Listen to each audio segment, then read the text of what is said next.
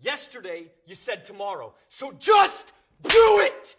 Salut tout le monde et bienvenue dans ce nouveau podcast qui s'appelle Conquête. Aujourd'hui, pour mon premier invité, je suis très heureux d'accueillir Grégoire Gambato, ancien CEO de Germinal, CEO de Only Dust. Ce que je propose pour commencer, c'est est-ce que tu peux nous parler bah, du coup de euh, WhatsApp?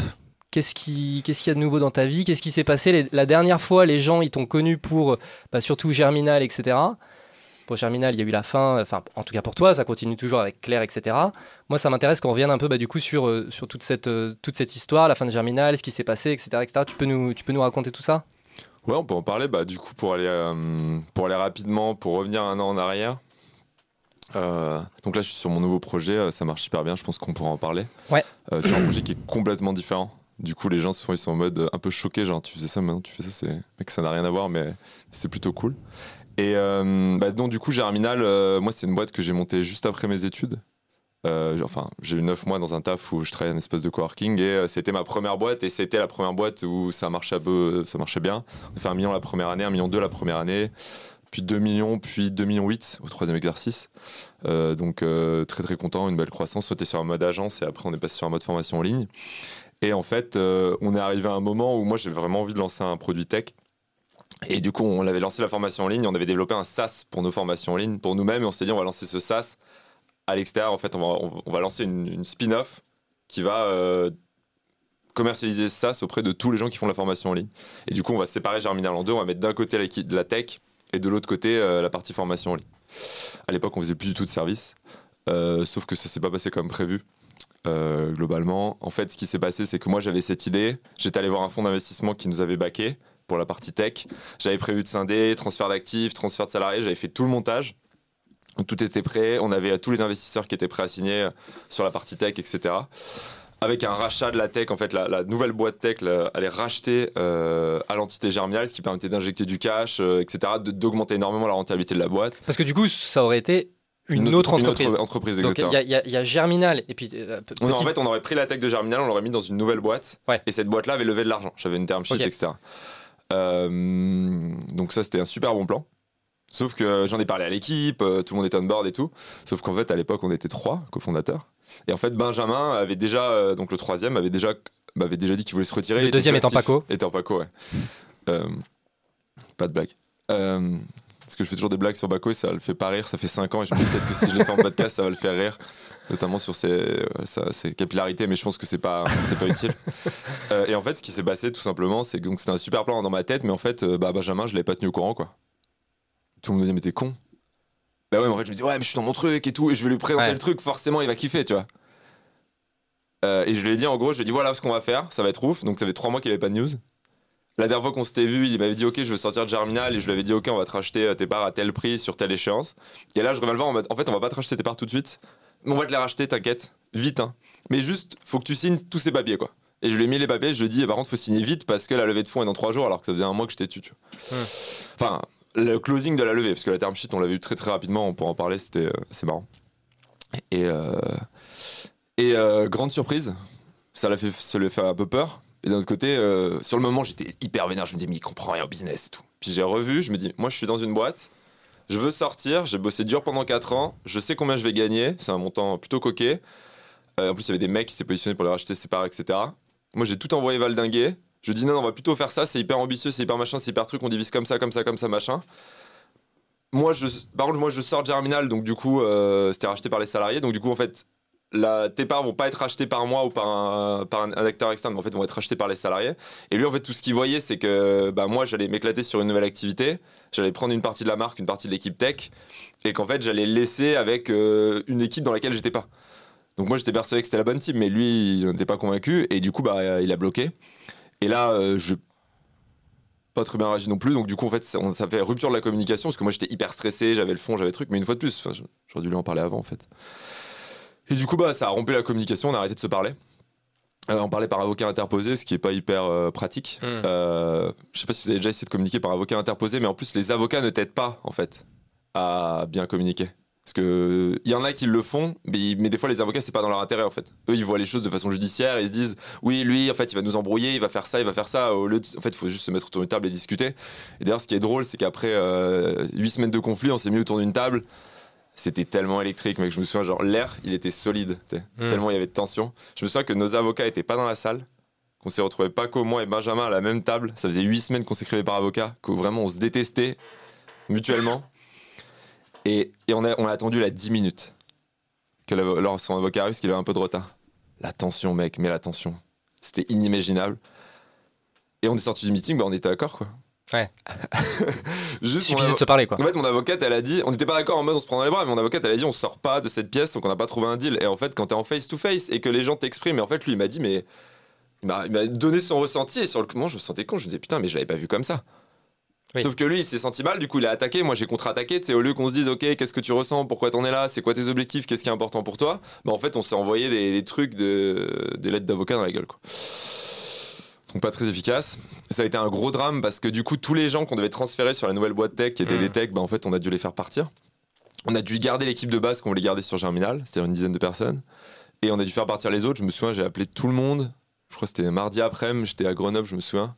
Et j'ai dû appeler tous les gens de l'équipe tech pour leur dire qu'en fait on n'allait pas faire la levée de fonds, qu'on n'allait pas aller au bout et qu'en fait euh, et qu'en fait il fallait tout euh, il fallait il fallait qu'on arrête là et que j'allais les aider à retrouver du taf. Je m'étais engagé à retrouver du taf, j'ai retrouvé du taf à tout le monde dans les deux semaines et ils ont tous été mieux payés que leur taf d'avant donc ça c'était cool mais euh, sur la partie tech mais waouh quoi genre euh, c'était d'une violence enfin appeler comme ça euh, huit personnes pour leur dire euh, donc les huit qui devaient partir de l'équipe tech c'était je pense c'était la pire après-midi de ma vie et puis la, tension, la tension, la tension, quoi. T'es là, tu sais pas ce qui se passe. Et finalement, bah, du coup, en fait, pour contenter Benjamin et moi, je me suis rendu compte que j'aurais dû faire comme ça depuis le début. En fait, fallait, j'aurais dû céder Germinal et lancer ma boîte tech. Ça aurait été beaucoup plus smart. Ça aurait marché. Mais j'ai voulu faire les deux. J'ai voulu contenter tout le monde. Et en fait, euh, j'y j'y suis allé comme un bourrin, quoi. Et du coup, bah, on a fini. Donc, du coup, on a attaqué la vente et du coup, on a réussi à vendre le 16 décembre. Et le 16 décembre, euh, c'était un jeudi, si je me souviens bien, on a vendu à 16h30, tout le monde a signé. À 18h30, on a closé pour ma nouvelle boîte qui était dans le Web 3. Donc, euh, deux heures après, c'était la journée, une des journées les plus intenses de ma vie. Parce que closer une vente et une levée de fonds le même jour, c'est Hmm. c'est assez compliqué. Mais happy ending. Happy ending, ouais. Tout s'est bien terminé. Et du coup, euh, j'ai pris deux semaines où j'étais. euh, J'étais pas fatigué, j'étais. Enfin, Oui. j'ai mes deux semaines de, de Noël, c'était genre. euh. Ouais, c'était l'épuisement, mais genre, j'avais jamais vécu ça. Et le 3 janvier, j'ai rattaqué ma nouvelle boîte, quoi. Ok. Bien en tête et, euh, et ça fonctionne bien. Mais voilà, donc ouais, ça a été dur parce que ça a été beaucoup de choses aussi. J'ai des erreurs que j'ai faites sur Germinal, c'est par exemple, on a Kevin qui était notre RH qui avait fait un taf euh, incroyable tout du long. Et moi, j'étais hyper, con- hyper content de son taf. Il s'est lui-même fait sa rupture co, parce que du coup, il faisait pas partie Ouais. de l'équipe, parce que vu la taille, une dizaine de personnes, il n'y avait plus besoin de RH. Et euh, il y avait son dernier jour, et moi, je l'ai pas appelé pour le remercier, tu vois. Je me suis dit, mais c'est évident, il sait que je suis trop content de lui, tu vois. T'es là, t'as bossé deux ans dans une boîte, t'as tout donné. Le dernier jour, ton CEO, il t'appelle même pas. Genre, il était vénère, tu vois.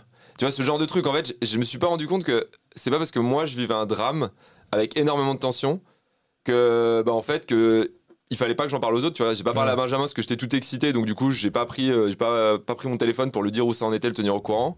Quand les gens sont partis, j'ai pas pris mon téléphone pour les appeler, pour les remercier de tout ce qu'ils avaient fait. Et en fait, tous ces petits trucs que j'ai pas fait en me disant non, mais c'est pas si grave, les gens ils savent. En fait, non, les gens ils savent pas, ils sont de leur côté, ils ont peur, ils savent pas ce qui va se passer, ils comprennent pas pourquoi on change. Et ça, c'est un truc que j'ai appris. Maintenant, je, bah, je prends le temps en fait. C'est 5 minutes qui, moi, me coûtent rien, qui disent beaucoup pour quelqu'un, pour lui dire ta reconnaissance, pour lui expliquer comment ça se passe, pour lui dire à quoi tu penses. Bah, maintenant, je prends le temps de le faire et je pense que ça a été ma plus grosse erreur. En fait, j'étais tellement tendu, c'était tellement dur pour moi que j'ai oublié qu'il y avait pas que moi dans l'affaire et qu'il y avait, il y avait plein de gens dans l'aventure et qu'il fallait que je m'en occupe aussi, quoi. Et je pourrais dire qu'il me manquait de temps. Mais la vérité, c'est que je manquais de courage, tu vois. Tu. Bon, déjà, euh, excellent. C'est top de- d'avoir ces apprentissages-là et tout. Il y a d'autres choses que tu ferais différemment là dans toute, euh, toute cette affaire? Tu mentionnais bah, Benjamin, la relation avec euh, le, Honnêtement, le Benjamin, j'aurais dû communiquer avec lui très rapidement et lui dire qu'on s'aligne. En fait, on a commencé à se désaligner, donc j'aurais dû communiquer très vite. Sur les gens, quand on les avait partir dans l'équipe, bah, j'aurais dû m'en occuper un à un et prendre le temps. Honnêtement, j'aurais dû dire à tout le monde de venir à Paris, prendre mon TGV et les voir un à un, une heure dans les bureaux. Et prendre le temps de comprendre euh, leurs peurs, leurs angoisses, etc. Au lieu de les appeler, leur dire mec, ça va être chaud et tout. Euh, Dans la vente, ça s'est très bien passé. J'ai vraiment trouvé la personne qui a racheté avec les objectifs que je voulais. Qui, là, on, se voit encore toutes les, toutes les semaines, etc. Ça marche bien, c'est très cool. Ça, je suis très content de la vente. On l'a fait vraiment dans des très bonnes conditions. On a vraiment vendu aux bonnes personnes. Moi, c'est un vrai succès pour moi. Euh, Là-dessus, je suis très content. Financièrement, c'est cool, mais c'est surtout le, le feat de voir que 9 mois après, on bosse encore avec eux. Quoi Hmm. Et qu'on a des nouveaux projets, euh, tu vois, que je donne des idées, des trucs, que je fais des intros. Tu vois, j'ai l'impression que c'est mon bébé, qu'il y a des gens qui s'en occupent bien, quoi. Et ça, Mm. c'est vraiment ouf. Et, euh, et après, la communication externe aussi, on a mal communiqué. Euh, C'est-à-dire, en fait, les gens savaient pas ce qui se passait et du coup, ils. Pareil, j'avais plus la force de communiquer, mais du coup, à l'extérieur, les clients, etc., ils disaient, mais qu'est-ce qui se passe? J'entends des rumeurs et tout. Il y a eu énormément de rumeurs à ce moment-là. C'est vrai. Il y a des gens qui disaient, oui, ils sont en liquidation judiciaire et tout. J'étais en mode gros. Enfin, ou en redressement même, ou même en, en sauvegarde de justice, mais en fait, c'est écrit sur ton cabis. Mais Je leur dis, mais en fait, on n'y est pas. Ils disaient, ouais, mais attends, les gens le disent. Mais je dis, mais mec, regarde, va sur le. Il, il se passe rien. Sinon, je, je- je- ça aurait été écrit, c'est légal. On n'a jamais été en sauvegarde, en, en liquidation, en machin, en truc. Il y avait des rumeurs de malades. Genre, ils ont vendu au tribunal de commerce à 1 euro et tout. Mais tout ça, c'est public, gros. Tu vas voir sur le cabis de Germinal, c'est rien passé, en fait. ouais. Et ça, c'est pareil, bah, j'aurais dû faire des posts. J'aurais dû communiquer. En fait, j'étais là, je faisais des posts depuis des deux ans. Et là, d'un coup, j'ai arrêté de communiquer. Alors pour la petite anecdote, moi, donc euh, petit disclaimer pour les personnes qui découvrent euh, Grégoire, etc. Donc j'ai bossé chez Germinal pendant plus de trois ans. Donc euh, Ah, ah oui, oui, oui, c'est vrai, je me souviens. avec Grégoire, on, on se connaît plutôt bien comme ça. Et à cette période-là, effectivement, où il y avait un manque de communication, etc. Personnellement, je recevais des messages de gens qui me disaient Est-ce que tu sais ce qui se passe côté Germinal, Ouais, etc. Et, et moi, je leur disais, mais, mais moi, je me suis barré de Germinal, en fait, j'y suis plus depuis six mois. euh, je sais des choses, parce que j'ai toujours des relations avec Grégoire, etc. Mais dire, je, je vais pas commencer à raconter des détails et des machins. J'ai pas les détails, euh, voilà, juste. euh, mais il y a eu énormément de questionnements, effectivement. Et j'ai été très très mauvais là-dessus. Et là, ma nouvelle boîte, c'est pour ça que je suis parti complètement différemment. Par exemple, vois, je suis sous pseudonyme. Donc, des fois, les gens, je les rencontre, c'est quand c'est des Français. Ils me disent, mais c'est toi Ouais, Genre, et le choc en visio. Ouais. C'est toi qui as monté cette boîte, genre, et les mecs sont clients chez nous, tu vois. ouais. Et ils savent pas. Je communique beaucoup moins, je communique quand il faut, tu vois. Je suis beaucoup moins public sur, euh, sur le fait, la façon de recruter, sur l'ambition, etc. Pour moi, Germinal, c'était une étape. Et là, j'ai complètement. Enfin, en fait, je me suis dit, qu'est-ce que je veux monter comme boîte C'est quoi mon rêve? Et je me suis dit, vas-y, euh, essaie de le faire, quoi. Et pour l'instant, ça fonctionne plutôt bien. Mais euh, j'ai complètement, changé de, positionnement. Et ça a été génial parce que cette épreuve, enfin, pour moi, Germinal, ça a été à la fois le, mieux, les plus choses les plus incroyables qui sont arrivées dans ma vie et les pires, tu vois, professionnellement. Euh, et du coup, euh, et ça m'a, en fait, ça m'a juste mis les idées au clair de qu'est-ce que tu veux faire, tu vois. Qu'est-ce que tu veux faire dans cette nouvelle boîte? C'est quoi ton ambition Donc, si tu devais recommencer, en fait, j'ai recommencé à zéro.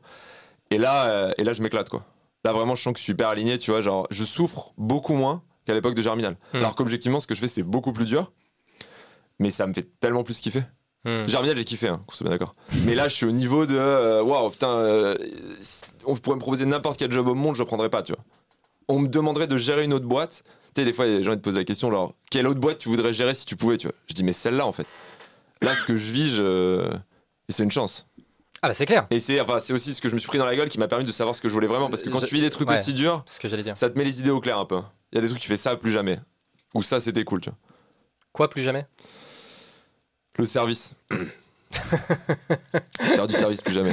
Euh, parce que. Et d'ailleurs, je suis- maintenant que j'ai avec Germinal, je suis tellement admiratif des mecs qui ont réussi à faire des grosses boîtes de service qui marchent. Tu sais, genre avant, j'étais en mode ouais, le service, tu sais, j'étais dans, dans le mode de l'agence, ouais, on va les détruire, les agences et tout.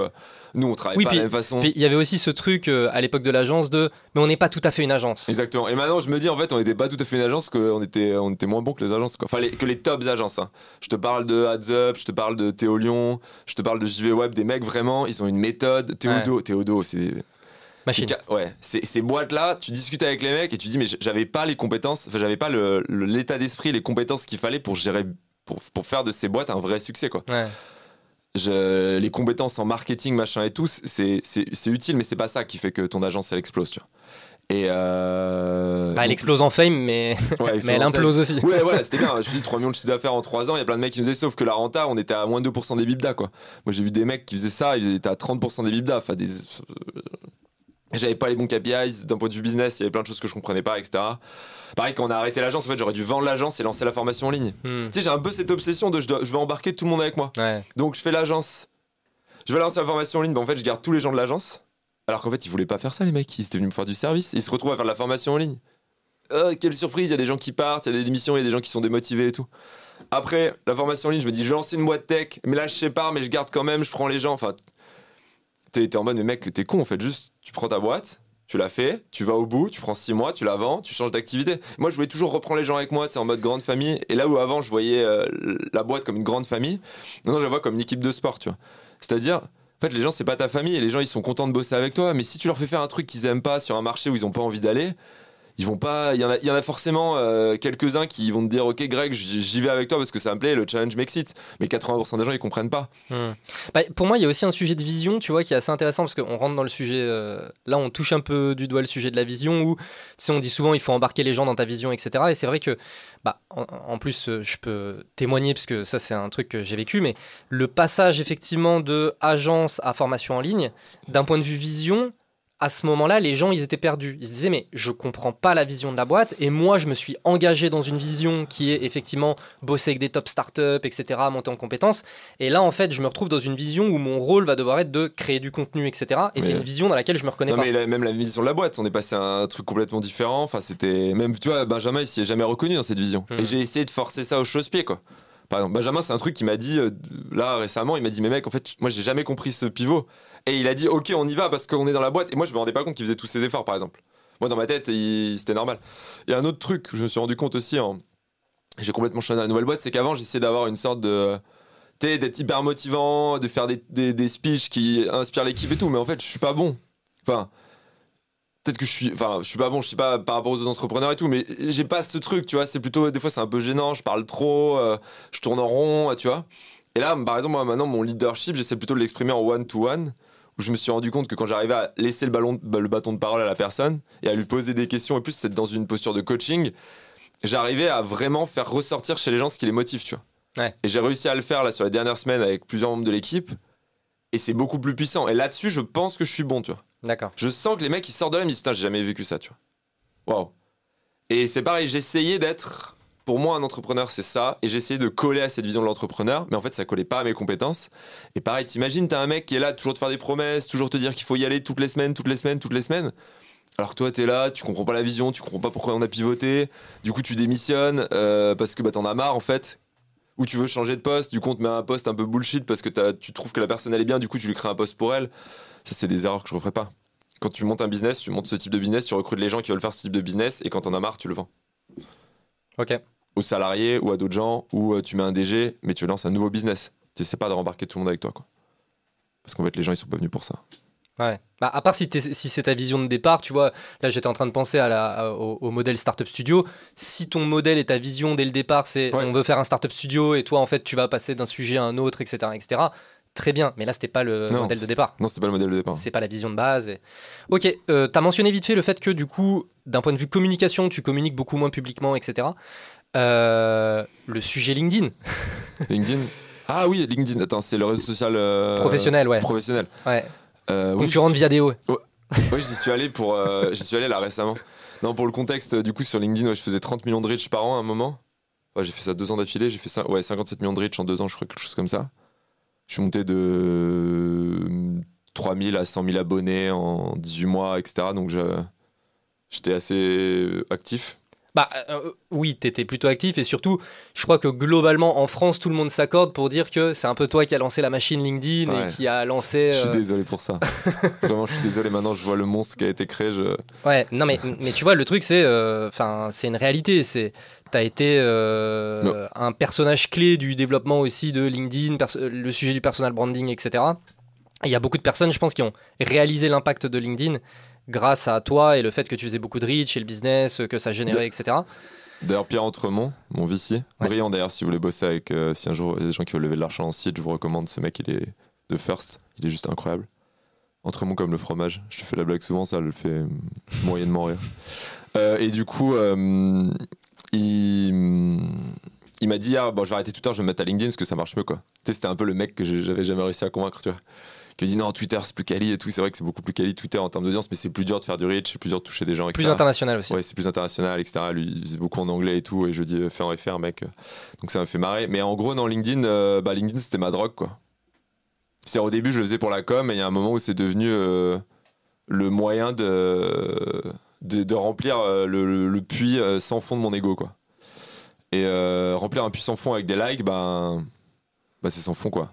Donc en fait, tu veux toujours plus de likes. Et en fait, j'étais accro à un moment. euh, moi, je faisais des journées, si je faisais pas mes euh, 3000 likes sur mon post, mais au moins 100 000 de reach, j'étais mal, mais mal. Genre, j'étais en descente. euh, Quelqu'un a pris des, des substances psychédéliques.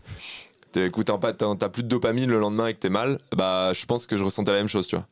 Et j'étais genre pas bien, j'étais dépressif et toute ma journée était mauvaise et toutes mes réunions j'avais pas envie d'y aller. Quand j'ai fait un bon post LinkedIn, j'étais en forme. Moi je me souviens Mm. de meetings avec l'équipe où je parlais de mon post LinkedIn. Je veux dire, en termes de leadership, Ouais, je me souviens quand de ton ces. CEO il arrive tout excité, il te parle de son dernier post LinkedIn, c'est chaud. J'ai quand même fait des actions, je pense que tu les as vécues, j'ai annoncé sur LinkedIn avant d'annoncer à l'équipe. Hmm. Me c'est chaud ça. Parce que je voulais mes likes et je devais faire mon post avant le. Parce que le point c'était à midi et j'étais impatient de savoir si mon post allait marcher. What the fuck? Genre, quand tu. En fait, pour moi, il y a deux types. Il y a. Sur LinkedIn, en ce moment, je trouve que le contenu est d'une qualité. euh, En termes de copywriting, c'est c'est bon, mais en termes de fond, c'est extrêmement. euh, nul à chier. Et euh, globalement, euh, je vais revenir là-dessus. euh, pour, pour nuancer absolument pas mon propos. Et en gros, pour moi, il y a deux types de choses. Il y a les gens qui le font de façon cynique et qui savent que ce qu'ils écrivent, c'est pas la vérité, mais que ça fait du rich. Et il y a les gens qui sont convaincus que ce qu'ils disent, c'est la vérité, tu vois. Moi, j'étais dans le deuxième cas, tu vois. Genre, je m'inventais une vie. Parce que si les gens likaient mon post LinkedIn, c'était devenu la vérité, tu vois. Et pourquoi je dis que je trouve que le contenu aujourd'hui est très déceptif, c'est qu'en fait, 90% de ce que tu vois sur LinkedIn, c'est des choses où entre entrepreneurs expérimentés, et les gens disaient ça de mes posts, hein, je tiens à le préciser, donc euh, je suis le premier à avoir, euh, avoir écrit vraiment des grosses bêtises sur LinkedIn. 90% de ce que je dis sur LinkedIn, les entrepreneurs disent si tu fais ça, t'as aucune chance de réussir ta boîte, t'as aucune chance de réussir ta vie. En tant que, que salarié, en tant que, que solopreneur, en tant qu'en freelance, en tant qu'entrepreneur, en tant qu'agence, t'as aucune chance si tu suis les conseils. Euh, je parle des posts qui marchent. Des Hmm. posts qui marchent. Parce qu'il y a des très très bons posts, beaucoup de qualité, mais les mecs font 100 likes ou 120 likes. Moi, Ouais, je vois je des fois. Théo Lyon, il fait des super posts. Je me dis, putain, Ouais. c'est tellement smart. Je dis, mais c'est tellement ça. Et je vois 80 likes. Et le lendemain, il fait un post sur les stagiaires euh, random. Oui. Où, euh, Bah, il y a les posts des magos euh, ouais, qui vont générer. magos, là, voilà. il fait 4000 likes et je suis en mode, ah, Ouais, totalement. ah. Mais, mais- et encore d'ailleurs, euh, à, à- à ce propos, tu vois, pour prendre l'exemple de Théo, ou même, tu vois, ça peut être le cas de Thibaut aussi, dernièrement, j'ai trouvé qu'il y avait eu quelques bons posts Ouais, très quali, Bah, qui avaient eu Thibaut- beaucoup de reach, et quand j'ai vu ça, ça, bon, un, ça m'a surpris, je me suis dit, waouh, des posts quali qui ont autant de reach, c'est dingue. C'est c'est pour Mais- ça que je dis 90%. Il y, a, il y a 10% des posts où je me dis, waouh, c'est smart et il y a du like. Ouais. Ça fait plaisir. Et, et, et ça fait plaisir. C'est le deuxième truc, c'est que tu te dis, ok, bon, bah, Une ça belle fait et donc originale. ouais. il y a moyen quand même Ah, d'apporter de l'idée originale et, et- de je faire trouve, du je trouve que Thibaut là-dessus euh, et Théo, moi je trouve qu'ils apportent Thibaut Louis, je trouve qu'ils apportent beaucoup de valeur. C'est-à-dire je vois leur post et franchement Thibaut quand je vois son post dans LinkedIn, j'ouvre beaucoup moins son LinkedIn, mais je vais forcément checker parce que il a forcément une prise de parole, une façon de le dire qui est cool, tu vois. Et je trouve que là en fait on est, on est, on est passé du méta à cher réseau. On est passé à l'extrême du copywriting. En fait, on- pour, moi, on a atteint un point de bascule où les gens en ont marre. Et là, on va revenir à des posts plus courts, plus vrais, Je suis d'accord. où on prend un peu plus le temps de lire et où on apprécie quand les mecs sautent pas des lignes. Franchement, désolé, hein, c'est un peu moi, hein, les gens qui sautent des lignes. Genre, j'avais fait un cours là-dessus et je me souviens que le, poste, le nombre de gens qui postaient des lignes avait fait x 1000. Genre, en- en- bah, mon cours sur LinkedIn, elle a été vendue à plusieurs milliers d'exemplaires. Enfin, ça, j'ai pas aidé. hein. Et ouais, euh, dire des vrais trucs quoi. Et moi maintenant, quand je vois un post hyper bien copyrighté avec une super accroche et tout, des fois je me dis, ouais putain, il va me bullshiter quoi. Je lis 5 lignes, je fais, ok, c'est du bullshit, euh, next. Et des fois, je vois un post un peu moins bien écrit et tout, mais je prends le temps de le lire. Et justement, maintenant, ça attire mon attention, tu vois. Les posts qui apportent plus de valeur, donc je pense que ça va être le cas pour tout le monde. J'ai bon espoir. Moi aussi. Mais en tout cas, LinkedIn, moi, je. Moi, j'utilise vraiment de temps en temps, mais euh, j'ai réussi à, à, arrêter, à comprendre ce besoin d'attention, à le dissoudre, tu vois, avec des exercices, etc. Du coaching, euh, des états modifiés de conscience et compagnie. Et maintenant, euh, quand je fais un post LinkedIn, euh, ça me fait plus rien, quoi. Je le fais professionnellement. Hmm. Après, si je fais beaucoup de likes, ça me fait toujours un petit, oh, un petit guillis dans le ventre, mais ça n'a aucun impact sur l'humeur de ma journée. Et ça, c'est ma grande victoire. J'ai en- été en désintox, quoi, pendant Ouais. mois. Alors, ça permet aussi d'aborder un autre sujet qui, bah, parce qu'on a beaucoup parlé de Germinal, mais du coup, euh, qu'est- qu'est-ce que tu fais maintenant Tu vois, le, le sujet de, bah, maintenant, c'est quoi ta boîte, Personne etc. sait encore. Parce que moi, quand j'ai une boîte, j'aime bien que personne sache ce que je fais avant que je la vende. C'est vraiment une de mes, euh, une de mes ambitions, tu vois. Mais mais il y a une réalité, du coup, par rapport au sujet de LinkedIn, qui est euh, le secteur dans lequel tu évolues aujourd'hui nécessite moins cette présence publique. Ah, mais LinkedIn. euh, Voilà. Bah, moi, en gros, mon plus gros client, c'est. euh, Mais du coup, qu'est-ce que tu fais? Ah, ouais. Euh, du coup, est-ce qu'on. Intéressant. De façon très basique, pour que les gens comprennent, nous, on distribue des bourses. On appelle ça des grants en anglais, mais c'est le terme usuel. euh, des bourses à des développeurs open source pour qu'ils développent de l'infrastructure technique. Web 3. Non, tout court. Ok. Et pour ça, on va avoir des fondations. Donc des fondations, nous, nos- notre principal client, il a prévu de distribuer un milliard de dollars aux développeurs open source sur les cinq prochaines années pour développer l'infrastructure technique. Dans nos clients, on a des, des, des fondations dans le Web 3 parce qu'il y a de l'infrastructure technique à faire sur des nouveaux langages, sur des nouvelles techs, etc. Donc l'infrastructure, ça peut être, euh, ça peut être, ben, ça peut être par exemple des, outils pour aider les devs, pour les aider à faire des tests, euh, améliorer des langages, des standards sur des langages, créer des standards, euh, des EIP par exemple pour ceux qui connaissent, etc. Donc tout ça, et en fait, on organise des équipes et enfin, on va avoir ces fondations et via notre plateforme, il y a des équipes qui s'organisent et qui ensuite bossent et ensuite touchent ces bourses. Et en gros, nous, on a prévu, nos, bah, nos trois principaux prospects, ils ont prévu de distribuer, je disais, au total 5 milliards sur les 5 prochaines années. Euh, et ensuite, on a plein d'autres petits, plus petits clients qui veulent distribuer 10, 20, 30, 50 millions. Et en gros, nous, on crée cette plateforme parce que, en fait, ça permet de financer l'intérêt général technique. C'est-à-dire, en fait, tout est open source, donc tout ce qui est développé, en fait, pourra être utilisé par d'autres boîtes. Et en fait, ça permet d'améliorer la qualité euh, du code euh, et de l'infrastructure tech au niveau mondial. Et nous, en fait, ça, c'est notre première étape. Donc, on fait avec des boîtes Web3 et des boîtes non Web3. Mais aujourd'hui, les boîtes Web3 sont celles qui ont le plus de, de fonds. Ouais. Donc, c'est, on va voir en priorité ça là, mais on va aussi en voir d'autres. Euh, et en fait, notre objectif à terme, c'est de dire là, on finance l'intérêt général technique, mais demain, on veut juste financer l'intérêt général. L'objectif, c'est que le prochain plan sur le climat de Biden ou de, en France, on ait 10, 20, 30% qui soit distribué par nous de façon décentralisée à des dizaines de milliers de personnes, des groupes de 3, 4, 5 personnes qui vont chacun, en fait, vont avoir 5 000, 10 000, 15 000 dollars de, de bourse pour aller faire une micro-action euh, près de chez eux. Quoi. Quand je dis micro-action, ça peut être un, deux, trois mois de taf. hein. D'accord, c'est micro-action. Hmm. Mais on pense que ça, ça a énormément d'impact. Et aujourd'hui, en fait, euh, tout l'argent de l'intérêt général, il est distribué à des énormes structures. Euh, alors qu'en fait, euh, en fait, en gros, pour moi, on arrose des, des champs de maïs avec des canadaires, quoi. Aujourd'hui, c'est ça les quand on, on donne de- des bourses. Et en fait, nous, on veut faire du goutte à goutte, quoi. Ok. Vous, votre business model là-dedans, c'est quoi? On prend un cut sur tout ce qu'on distribue, entre 10 et 15 Donc toi, en fait, le ton, ro- ton rôle, c'est d'identifier les projets qui peuvent avoir le plus d'impact, et il faut que tu arrives à. du- Bah, en gros, il y a des gens qui remontent des, pro- des projets sur la plateforme. Aujourd'hui, on les sélectionne, mais demain, ce sera les gens de la communauté. Ensuite, il y a des équipes qui se forment, euh, qui se mettent des roadmaps, tu vois, une roadmap, avec des milestones. Il y a un budget alloué par la communauté. Ensuite, à chaque fois qu'ils atteignent un milestone, aujourd'hui, c'est, on, voit, on voit ça via GitHub, comme c'est du code, c'est hyper facile. Ouais. Demain, il faudra des oracles, donc des gens qui seront présents physiquement, etc., de la commune qui iront checker. Et ensuite, on leur déverrouille des budgets, et plus ils avancent, plus ils vont vite, plus on leur déverrouille de budget. Quoi. Et aujourd'hui, nous, on centralise un petit peu le truc, mais demain, ce sera que des gens de la communauté qui voteront les budgets, euh, etc. Ce sera uniquement fait via la plateforme. Mais comment les fondations, etc., qui te financent, euh, décident de te donner l'argent à toi sur quoi En fait, sur quoi il faut que tu arrives à les convaincre? Ah bah moi, je leur ai fait une presse et je leur ai montré que ai démontré que quand eux ils mettaient 3 euros, nous on avait le même effet qu'eux en mettant 1 euro. En fait, parce qu'aujourd'hui c'est hyper archaïque, les mecs font ça par téléphone.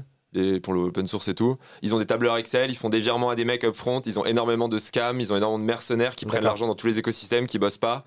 Ils ont des mecs qui sont spécialisés là-dedans et en fait, il y a peut-être 40 ou 50% de l'argent qu'ils distribuent qui juste va dans la poche des mecs et les mecs disparaissent. Parce que c'est hyper hyper dur. Ils font des applications et ou alors ils font des process très très très très lourds. Oui. Et pour gagner 10 000 dollars, passer 4 jours à faire ton dossier, puis ensuite devoir bosser avec euh, où t'es déroué 1000 par 1000, les gens ils ont pas envie de faire ça. Donc Ouais. nous on essaie vraiment grâce à la tech d'avoir ce et à la décentralisation et au fait que les gens euh, puissent interagir, etc. Tout est transparent, tous les flux d'argent sont transparents, tous les flux de travail sont transparents, donc en fait tout est contrôlé, enfin tout est tout est visible alors qu'aujourd'hui c'est juste des mecs qui sont des virements euh, de compte à compte, personne sait ce qui se passe, personne sait là où- l'argent va. Et euh, c'est comme ça qu'on qu'on règle le problème. Et en fait, du coup, on passe d'un système très inefficient qui prend beaucoup de temps aux fondations et qui marche pas. Et moi, il y a des fondations qui avaient, qui avaient alloué genre 450 millions, ils ont abandonné. Ils ont distribué 20 millions, ils ont dit ça marche pas, on arrête. C'est trop une, trop une cata. Et nous, on allait les voir, on leur a montré, ils ont dit ok, en fait, on va relancer le programme. Hmm. Oui, t'es un peu le garant de la qualité. euh, C'est ça. Bah, ils, voient, ils voient en fait les métriques qu'on leur donne ils disent, mais en fait, personne n'a jamais fait ça. C'est incroyable. Mais euh, c'est hyper niche comme truc. Ah oui, c'est Enfin, pour voir le problème, euh, on a creusé, creusé. Au début, on est parti sur euh, comment est-ce qu'on aide euh, des contributeurs, parce qu'en fait, ils font, les gens font ça sous forme de contribution. C'est pas des freelances, il y a pas de contrat. En fait, ils, ils travaillent quand ils ont envie sur des, sur des tâches à haute valeur ajoutée. En moyenne, les mecs sont payés. euh, Enfin, tu vois, tu t'es payé 500-600 dollars par jour, tu vois, en moyenne quand tu bosses. Donc, c'est pas des petits trucs. euh, tec- techniquement, c'est des trucs assez, assez compliqués à faire, quoi. C'est pas très bien payé par rapport à un taf de free, mais en fait, les gens, ils font ça parce qu'ils font ça open source pour la commu. Enfin, ils, ils font- ils- C'est des vrais contributeurs qui Ouais. sont engagés. Ouais, en euh, fait, c'est des contributeurs open source qui avant faisaient ça sans être payés, maintenant le font en étant payés. Quoi. Ouais. Et du coup, ça donne envie à plein de gens aussi expérimentés de dire bah, si je peux gagner un peu d'argent et travailler avec des gens cool sur des sujets cool, let's go. Quoi. Et ouais, et. hum, Et oui, là, nous, on fait la diff, c'est sur la partie efficience. Quoi. Et du coup, on a signé un premier POC, on a distribué euh, deux- 150 000 dollars de grant, donc de, bourse pour commencer. Ça, c'est hyper bien passé. Et là, du coup, ils nous ont alloué une énorme enveloppe pour, euh, pour continuer. Et là, on est en plein, on est en plein ramp-up. Là. Enfin, on- là, on a la croissance, ça fait pas les mouettes. Quoi. Excellent. Euh, Il y a un sujet, c'est la levée de fonds. Parce que tu as été un peu vocal. euh, Je vois tu parles. Tu parles de la fois où j'ai dit que les VC étaient des cancers Exactement. Ça me dit rien du tout. Cette fois-là. Je démentirais. je crois que je l'ai coupé d'ailleurs sur la vidéo où je l'ai dit. No no joke. Je crois que, je, crois que C'est je- vrai ouais, je crois que je l'avais coupé parce que je me dis ah trop too much, too much. Aïe, aïe, aïe. Ouais, et puis en plus de ça, enfin, je sais, je sais plus dans quelle vidéo c'était, mais je me souviens aussi de, de- de ta discussion sur effectivement le fait que tu lèverais pas d'argent avec les VC et t'en as discuté. euh, Cette conversation était avec Pierre Entremont qui est maintenant ton VC, donc c'est très marrant en fait. La, gênant. la- la situation est très marrante. Il m'a eu à l'usure en fait. Euh, en fait, Enfin, il m'a même pas eu à l'usure. hein. Il me donnait, il me disait juste des trucs smart. Il a jamais essayé de me. Parce qu'à la fin, j'ai dû le convaincre quand même. Parce que moi, je le connaissais pas du tout d'avant. La première fois que je l'ai vu, c'était sur ce, sur ce live. Ouais. C'est pas mon pote hein, à la base. Ouais. J'aimerais bien avoir des potes comme lui, mais j'ai pas de potes. Enfin, vous avez compris ce que je veux dire. Il était pas avec moi à l'école, tu vois. On n'était pas dans le même lycée après. ouais. Ouais, c'est clair. Bon, après, il a bien Euh, travaillé lui, mais. Euh, mais, mais du coup, euh, donc il y a eu un moment donné où tu étais globalement. bah, pareil, tu as un peu mis la lumière sur, euh, bah, avec Guillaume Moubèche par exemple, sur le côté boîte bootstrap, etc. Je suis dans un club qui s'appelle d'ailleurs le Club Bootstrap. Et du coup, maintenant, je suis ami du club. Ok. Je suis plus dans le club parce que Euh, je suis pas très bootstrappé, quoi. et, et, et donc, les choses ont changé. Ouais, qu'est- alors, euh, carrément. qu'est-ce qui t'a fait changer d'avis sur le sujet? Et, Euh, et- et comment ça s'est passé la levée de fonds du coup? Parce qu'en en fait, il y a un truc aussi que moi je me, je me pose comme question c'est vu l'audience que tu avais, etc., je pense qu'il y a énormément de VC qui ont vu passer effectivement euh, toutes tes communications sur le fait que les ah ouais, VC quand- étaient quand- des cancers. Quand, tu fais des meetings, ouais, c'est quelque chose. Voilà. Et en fait, je me dis, Eh, mais salut co- co- comment ça se fait que ces gens-là, maintenant, en fait, euh, ils aient pris contact, enfin, tu vois, tu sois en contact avec eux et qu'ils aient accepté de te donner de l'argent, qu'ils aient accepté de t'avoir en meeting, etc. Qu'est-ce qui s'est passé en fait? Bah, déjà, je leur ai expliqué que. Que c'était une erreur. Je l'avais dit, je l'avais dit, je balançais des punchlines, mais je le disais tout le temps. Mais euh, en effet, c'était le petit astérix à la fin, à la fin du contrat. Donc, euh, j'ai toujours dit que, mais pas très fort. Donc, euh, clairement, parce que j'avais pas très envie qu'on l'entende, que pour moi, les VC, en fait, si tu voulais monter, si tu voulais lever de l'argent, fallait le faire pour un projet vraiment très ambitieux, quoi. Et je trouvais ça ridicule cette mode de toutes les boîtes. Moi, vraiment, tous les mecs qui venaient me voir, un mec qui voulait monter à Annecy un shop de je sais plus quoi, de, il voulait lever de l'argent quoi. Et je leur dis c'est quoi ton ambition? Bah on veut ouvrir 5 points en Rhône-Alpes, tu vois. Genre en mode c'est cool. Mais va pas lever de l'argent avec des VC, tu vois. Et du coup, et puis tout le monde disait les VC c'est tellement génial, lever de l'argent, ça, me dégoûtait. Et là on est, je trouve qu'on a vra- vraiment retrouvé un, équilibre grâce à pas mal de gens qui ont été un peu un peu bruyants là-dessus et qui se sont fait rendre compte que oui, tu pouvais monter une boîte, euh, faire de l'EBITDA, faire de la croissance et que c'était ouf, tu vois. Et donc, euh, et moi je me suis dit, il faut, mais, mais globalement, c'était mon positionnement, parce que moi, comme je pouvais pas lever, parce que j'avais une agence une formation en ligne, c'était pas possible. J'y croyais vraiment, je pensais qu'il fallait mettre plus en avant des boîtes qui avaient pas levé, et je trouvais qu'on le faisait pas assez, et ça me saoulait. Euh, mais pour moi, il fallait vraiment avoir un énorme projet, et en fait, j'avais pas cette ambition, moi, aussi. Donc comme j'avais pas cette ambition, je me de toute façon je pourrais jamais lever autant taper sur les mecs qui font qui lèvent pas qui lèvent de l'argent comme ça, ça me fait de l'audience, tu vois. Honnêtement, enfin je croyais un peu à mes conneries aussi, tu vois. Et des fois j'ai dit des trucs quand j'y repense, je dis mec, euh, réfléchis un peu, tu vois. Mais ça fait pas d'audience hein. Quand t'es là hyper nuancé, que t'expliques euh, quand tu veux de l'audience, faut faut y aller quoi, tu vois. C'est un peu le problème d'ailleurs. Ouais. Et, euh, et du coup, bah, bah, du coup, j'ai fait un état modifié de conscience où je me suis un peu chauffé, tu vois. Et en fait, je me suis rendu compte que j'avais un vrai problème avec mon ambition parce qu'en fait, j'avais tellement peur de tomber. En fait, je, je me suis rendu compte que j'ai une grande euh, truc dans ma vie, tu vois, qui, qui a été un, un grand moment hyper fort où je me suis rendu compte qu'en fait, j'étais effrayé par le fait qu'en fait, j'avais pas ma place là où j'étais. Et qu'en fait, euh, un jour, j'allais tomber, quoi. Et qu'en fait, j'étais Icar, tu vois. Que juste, euh, j'étais trop près du soleil. Donc pour moi, trop près du soleil, euh, c'était pas un truc de malade. hein. Mais par rapport à là d'où je venais, moi, mon ambition quand j'avais 20 ans, c'était d'avoir une boîte comme mon père avec trois salariés, quoi. Et genre, c'était mon ambition. Je me disais, il faut que j'y arrive avant mes 50 ans, tu vois. Hmm. Genre vraiment, mais j'y croyais dur comme. Les- C'est pas du storytelling. J'ai fini mes études. Je Ce me qui est disais- déjà une belle ambition, hein, attention. Ah oui, hein. très cool. non, non, mais vraiment, mais ça, c'était le top du top pour moi, tu vois. Genre, je me disais, si vraiment j'ai une vie successful, j'y arriverai avant mes 50 ans. Ce qui, objectivement, est très cool. Mais moi, là d'où je venais, c'était ouf. Mon père, c'est un modèle sûr. de réussite, genre, euh, dans la famille, euh, pour moi. euh, Ce qu'il a fait, c'est incroyable, tu vois.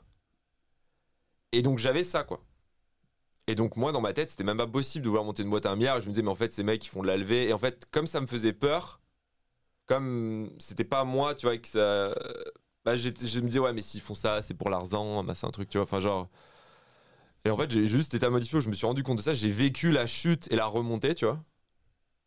Et le lendemain, euh, j'ai écrit à Pierre pour lui dire, euh, je levais de l'argent. Hmm. J'étais le projet. Moi, j'ai l'impression, dis- dis-moi ce que t'en penses, mais tu vois, ce sujet bootstrap versus euh, levé, j'ai l'impression qu'on est, que, que- qu'il y a aussi beaucoup de personnes, beaucoup d'entrepreneurs qui sont sortis un petit peu de- du côté très rationnel du sujet, à savoir est-ce que j'ai besoin de lever de l'argent ou est-ce que j'en ai pas besoin, et qui sont un peu dans une espèce de posture idéologique, genre moi je veux être l'entrepreneur bootstrap ou moi je veux être Et, l'entrepreneur et qui on lève. le voit dans le club d'ailleurs.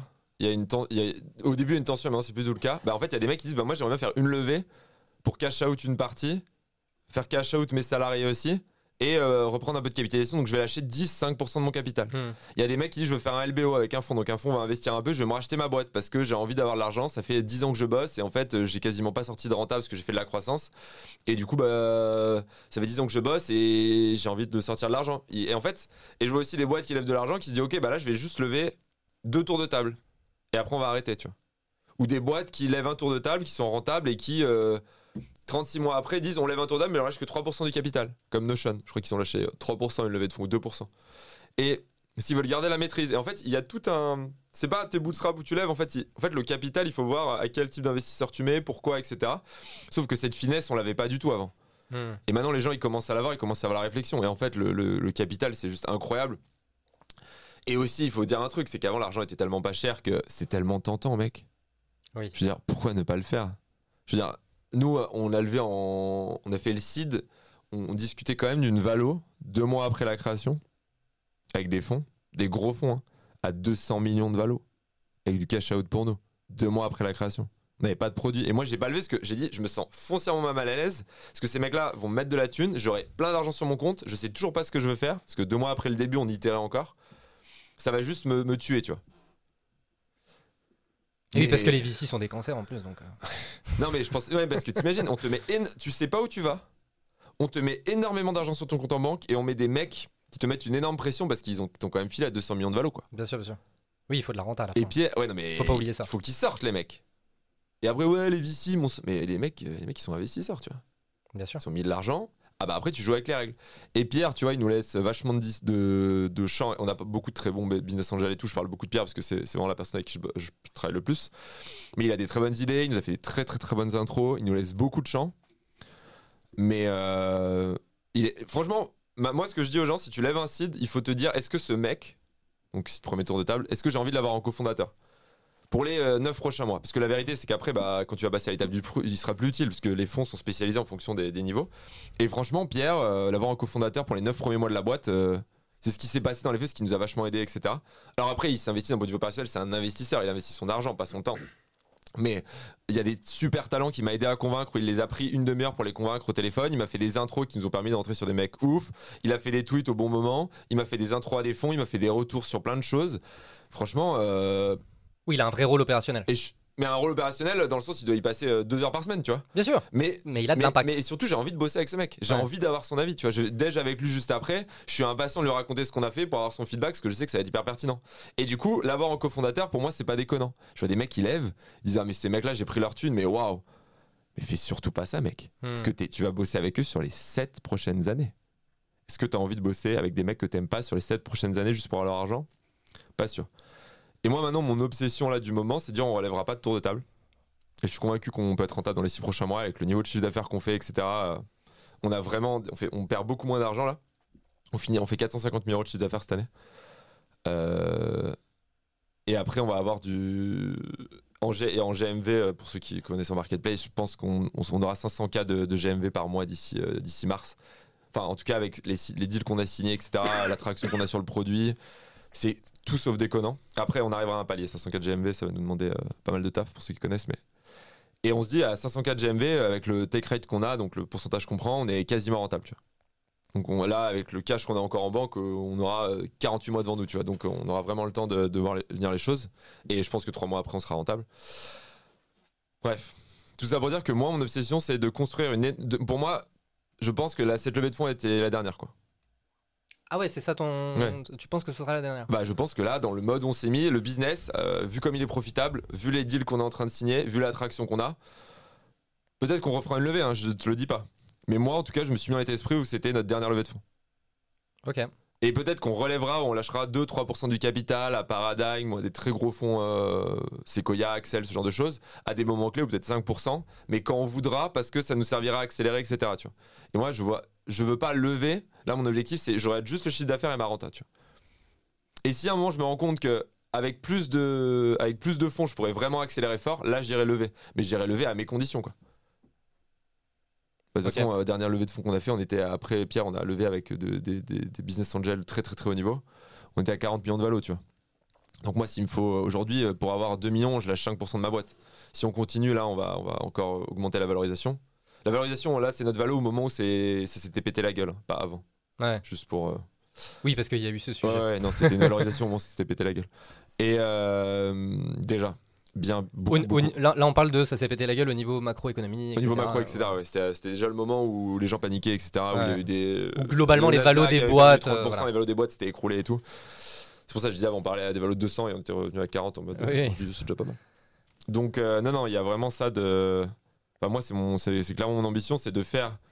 Et du coup, je suis obsédé par la densité des talents, c'est de faire une, une décacorne avec 25 personnes, quoi. Hmm. Autofi- avec juste une levée de fonds au départ. Là, c'est vraiment mon obsession. tu vois. C'est vraiment ce que j'ai envie de faire dans la vie et je pense que il y a, y a un monde où j'arrive à le faire. Tu vois. Et en tout cas, je, de- je donne tout ce que j'ai pour, pour y arriver. Bah, ça me permet d'aborder aussi un autre sujet que je voulais voir, c'est c'est quoi les éléments depuis Germinal sur lesquels tu as changé d'avis, tu vois, en tant qu'entrepreneur, etc. Typiquement la densité des talents. Bah, en fait, C'est un truc sur lequel tu as forcément changé un petit peu d'avis parce en que fait, la densité des talents, c'est le truc sur lequel tout le monde est d'accord. Sur, en fait, il faut donner, il faut avoir énormément de, talents de très fort et après, tu peux leur donner de la liberté. Moi, ce que j'ai fait, c'est que je pensais qu'en donnant la liberté aux gens, ça allait attirer des talents. La liberté totale de travailler, euh, fixer leurs objectifs, etc. Et la vérité, c'est que non, ça attire pas les talents. Euh, T'attires des très bons talents, mais c'est pas ça qui les fait venir. Tu vois ce que je veux dire? Hmm. Parce que chez Germinal, je pense qu'on avait euh, des gens qui étaient très très forts, mais c'était peut-être 20-25% des gens, tu vois. C'était pas 90. Et clairement, donc déjà maintenant j'ai compris qu'il fallait pas donner. Et d'ailleurs, c'est ce que dit le mec de Netflix dans son bouquin, je trouve très cool. One rules, no rules, un truc comme ça. Désolé pour. no rules rules, je crois que c'est Voilà, ça. oui, voilà, oui, pardon, excuse-moi. My bad. Le mec lit le bouquin, il se souvient pas du titre. En tout cas, c'est une couverture rouge. Exactement. Et, euh, et en gros, ce qu'il dit, c'est, et je suis totalement d'accord avec lui, c'est que moi, je me disais, si tu donnes plein de liberté, tu vas attirer les top talents. Et en fait, non, il faut travailler sur cette densité des talents comme un acharné. Et une fois que tu as une équipe de malades mentaux, là, tu peux leur euh, lâcher la bride complètement. Et là, les mecs, ils vont, euh, ils vont te tirer, genre, euh, toi, tu vas être là derrière, ah, attendez-moi, tu vois, ça va être formidable. Dans l'autre sens, ça marche pas, parce qu'en fait, euh, quand tu dis à quelqu'un, tu vas travailler quand tu veux, tu vas te fixer tes objectifs, tu vas être hyper bien payé, tu vas travailler d'où tu veux et compagnie, bah, en fait, ça attire de tout, quoi. Hmm. Dont des gens très forts en entretien qui sont pas très forts dans la pratique. Hmm. Et c'est normal. Donc du coup, nous maintenant, on est plutôt en mode, euh, tu dois venir au bureau, euh, machin, truc, bidule chouette. Genre, ça va être dur. euh, on paye très bien les gens, 20% tu marches en moyenne, mais tu vas, tu vas prendre vraiment cher. On veut monter une boîte de malades. Les gens qui, et les gens, il y a des gens que ça fait flipper. hein. On a un process de recrutement qui est infernal, enfin genre. Et les mecs qui arrivent au bout, ils bossent comme des oufs. Ils sont une fois de plus très très bien payés. Ils ont beaucoup d'écoutis dans la boîte. Enfin, on a déjà des salariés qui sont millionnaires dans l'équipe, tu vois. Avec la valo actuelle, attention. Enfin, avec bref, vous avez compris le délire. Et euh, je vais pas donner des, trucs un peu confidentiels, mais en tout cas, ils sont, ils sont très très très très bien. Mais par contre, euh, et après, quand tu sens, bah, tu, tu, tu leur dis, ok, c'est quoi qui est important pour toi? Le mec te dit, bah moi, j'ai besoin de ça, euh, j'ai besoin de travailler en remote deux jours par semaine, euh, j'ai besoin de, de fixer mes objectifs là-dessus, etc. Et c'est fine. Et en fait, tu leur demandes ce qui est important pour eux, tu leur donnes ce qui est important pour eux, et, et je suis tellement content de leur donner. Mais la densité des talents, 90% des 95% des boîtes de gens qui me disent, moi j'ai la densité des talents, je leur dis, t'as pas une vraie densité des talents. Enfin, faut être un psychopathe Oui. une vraie densité des talents, faut être.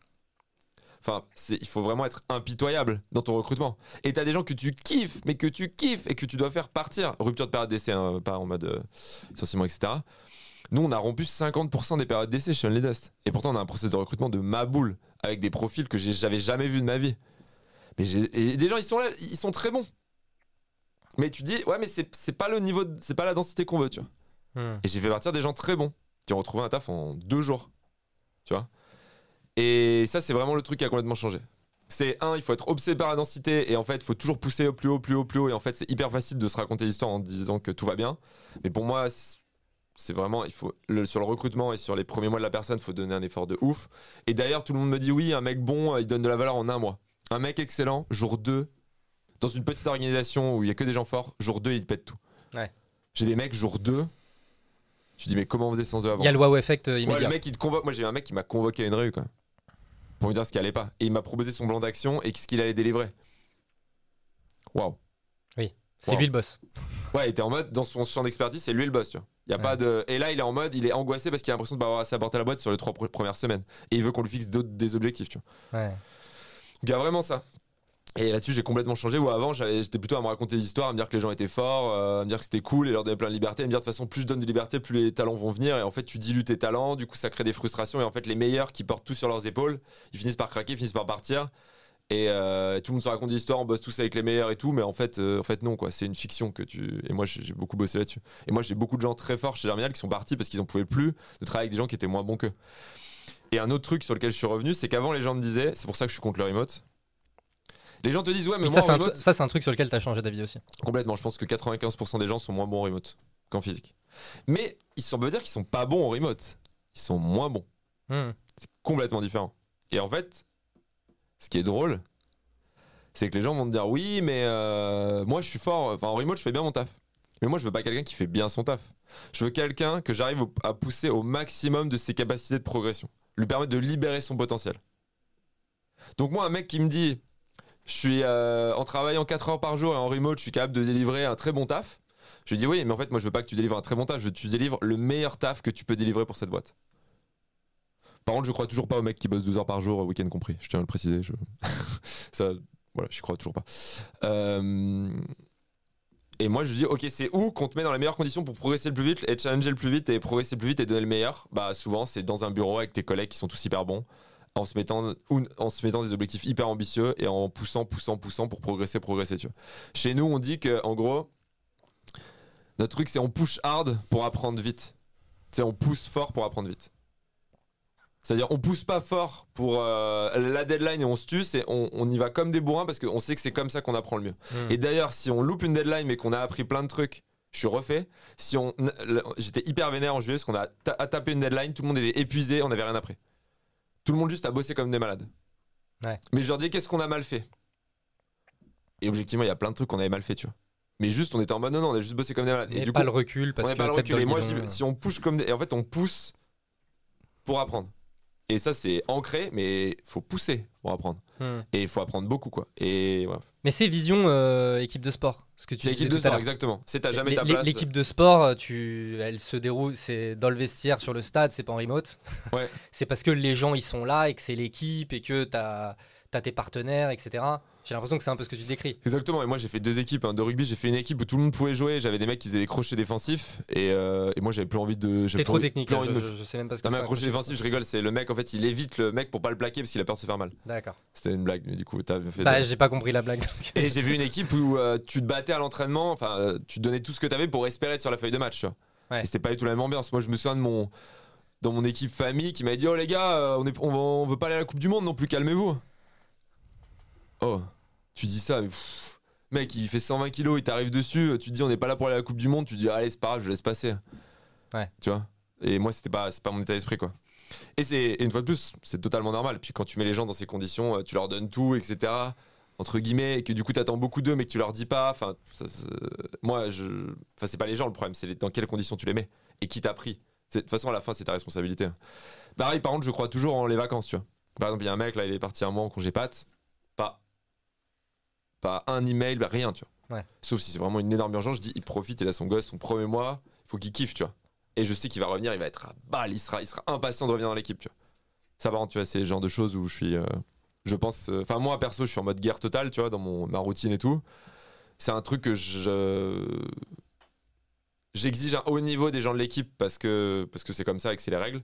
Mais le- la personne dont j'exige, j'exige le- j'exige un peu d'orthophonie, j'exige le plus euh, et de loin c'est moi quoi. Ouais.